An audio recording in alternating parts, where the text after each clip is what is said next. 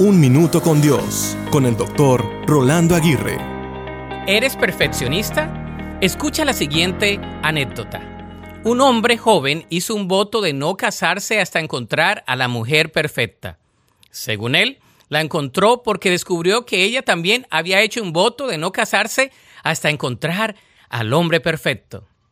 Después de pocos meses, ese matrimonio entre dos que se consideraban perfectos fracasó. ¿Por qué fracasó si los dos pensaban que eran perfectos? Creo que su misma realidad equivocada y sus expectativas erróneas los llevaron al fracaso.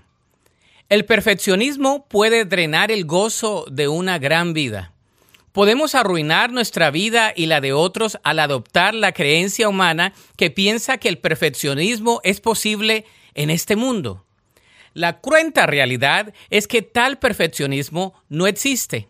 La mayor prueba de esto es que Dios tuvo que enviar a su Hijo único para salvarnos de un mundo de imperfecciones humanas.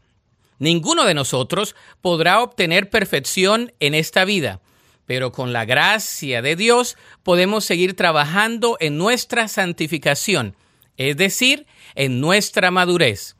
Podemos comenzar por aceptar el perdón de Dios y su amor incondicional que cubre nuestras imperfecciones. La Biblia dice en 1 de Pedro 4:8, lo más importante de todo es que sigan demostrando profundo amor unos a otros, porque el amor cubre gran cantidad de pecados. Para escuchar episodios anteriores, visita unminutocondios.org.